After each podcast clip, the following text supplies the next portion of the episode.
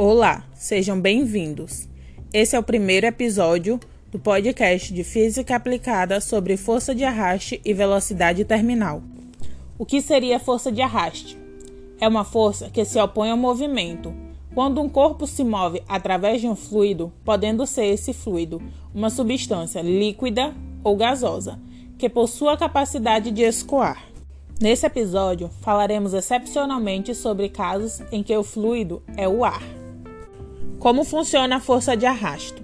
Ela está relacionada diretamente à velocidade ao quadrado, onde a força de arrasto D é igual a 1 meio C, que é um parâmetro determinado experimentalmente, ρ, que é a densidade do fluido, vezes A, que é a área de seção reta efetiva do objeto, mais a velocidade ao quadrado.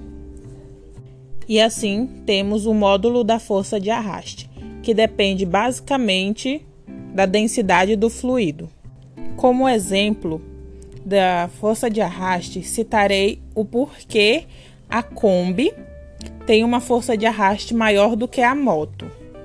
A Kombi tem uma força de arraste maior que uma moto porque ela gera uma maior turbulência, fazendo assim com que ela tenha uma força de arraste maior, já que a área de seção reta no ar que a Kombi gera é maior do que a da moto. O segundo exemplo que citarei neste podcast é o porquê um paraquedista em queda livre experimenta uma força de arrasto e, após algum tempo, atinge uma velocidade terminal e em que consiste essa velocidade terminal. À medida em que um corpo cai, a força de arraste vai aumentando e aumentando, até que se iguale à força gravitacional. Nesse instante, o corpo começa a cair em velocidade constante, que é chamada de velocidade terminal.